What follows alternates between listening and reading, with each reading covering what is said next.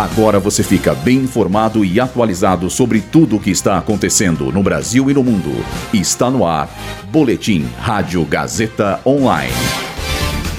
Ministério da Justiça suspende banho de sol e visitas em prisões federais. Japão perde posto de terceira maior economia do mundo.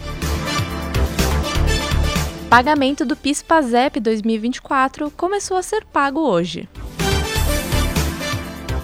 Eu sou Julia Lozano e essa é a primeira edição do boletim Rádio Gazeta Online. Após a fuga de dois prisioneiros da Penitenciária Federal de Mossoró, o Ministério da Justiça suspendeu visitas e banhos de sol em todos os presídios federais do país até amanhã. A fuga foi a primeira registrada no sistema de prisões federais, e até o fechamento desse boletim, nenhum dos fugitivos havia sido recapturado. A medida tomada pelo Ministério da Justiça também proíbe a visita de advogados, atividades de assistência educacional, laboral e religiosa, com exceção de atendimentos emergenciais de saúde. Vale ressaltar que após a fuga no Rio Grande do Norte, o ministro da Justiça, Ricardo Lewandowski, determinou o afastamento da direção da unidade de Mossoró e nomeou um interventor.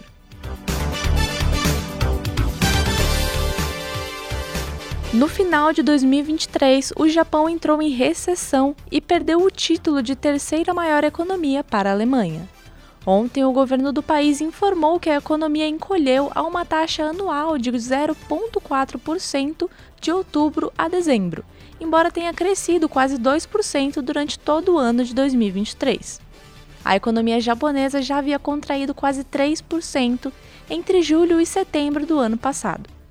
Casos como esse, em que há dois trimestres consecutivos de retração, são indicadores de que uma economia está em recessão técnica. O Japão foi a segunda maior economia do mundo até 2010, quando foi ultrapassado pela China. Começou hoje o pagamento do abono salarial PIS/PASEP 2024, relativo ao ano base de 2022, para trabalhadores nascidos em janeiro. O calendário de pagamentos terá como base o mês de nascimento dos beneficiados.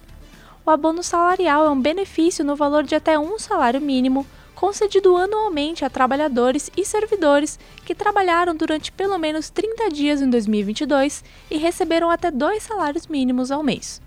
O banco de recebimento, assim como datas e valores do pagamento, estão disponíveis para consulta no aplicativo da Carteira de Trabalho Digital e também pelo portal gov.br. Esse boletim contou com o roteiro de Júlia Lozano, Gabriel Borgonov e Heloísa Rocha.